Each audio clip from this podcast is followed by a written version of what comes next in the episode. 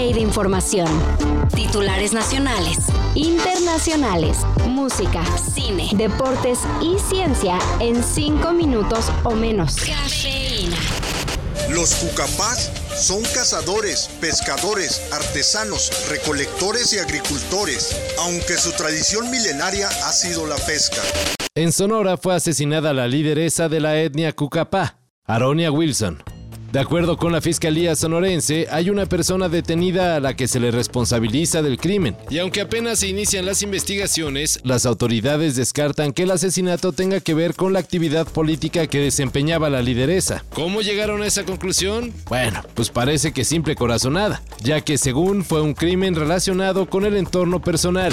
Respetar a la, a la, a la familia, ya en su momento la Fiscalía les dará este, los pormenores, pero nosotros seguimos también haciendo nuestro trabajo. Dicen. Época electoral, época de revelar tranzas.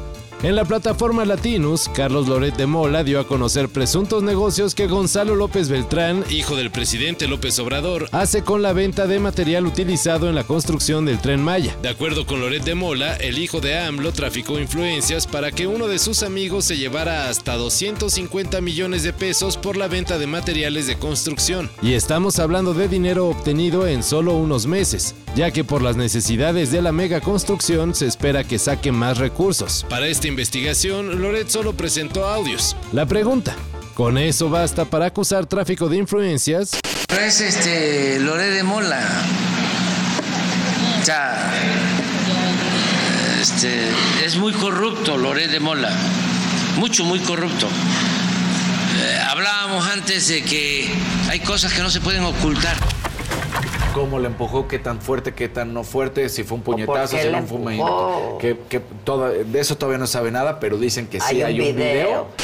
El beisbolista Julio Urias no enfrentará cargos por delitos graves luego de ser señalado de cometer violencia doméstica en contra de su pareja. Esto lo determinó la Fiscalía de Los Ángeles, luego de una investigación que reveló que, en efecto, sí hubo una agresión de parte de Urias a su pareja, pero no lo suficientemente grave. Nomás la aventó contra una cerca y la jaló del cabello. Como sea, Julio Urias ya se quedó sin equipo y pinta muy difícil que vuelva a lanzar en las ligas mayores. Segunda semana del año y ya comienza a crecer la agenda de conciertos.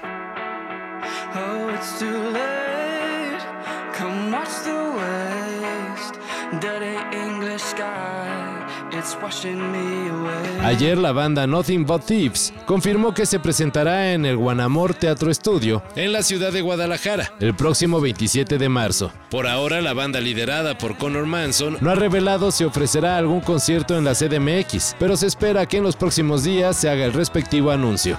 Mientras eso sucede, si quieren lanzarse a Guadalajara para ver a Nothing But Thieves, la preventa de su show en tierras tapatías será el 15 de enero.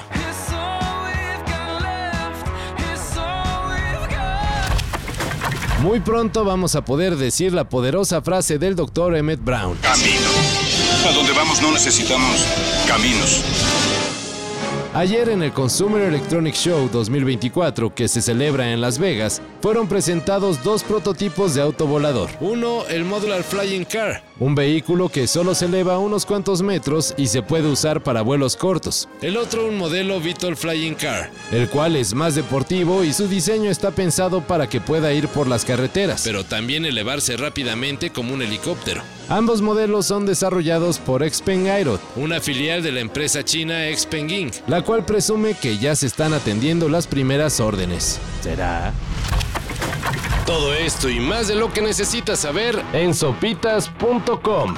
El guion corre a cargo de Álvaro Cortés y yo soy Carlos el Santo Domínguez. Cafeína. Un shot de noticias para despertar. Lunes a viernes por sopitas.com y donde sea que escuches podcasts.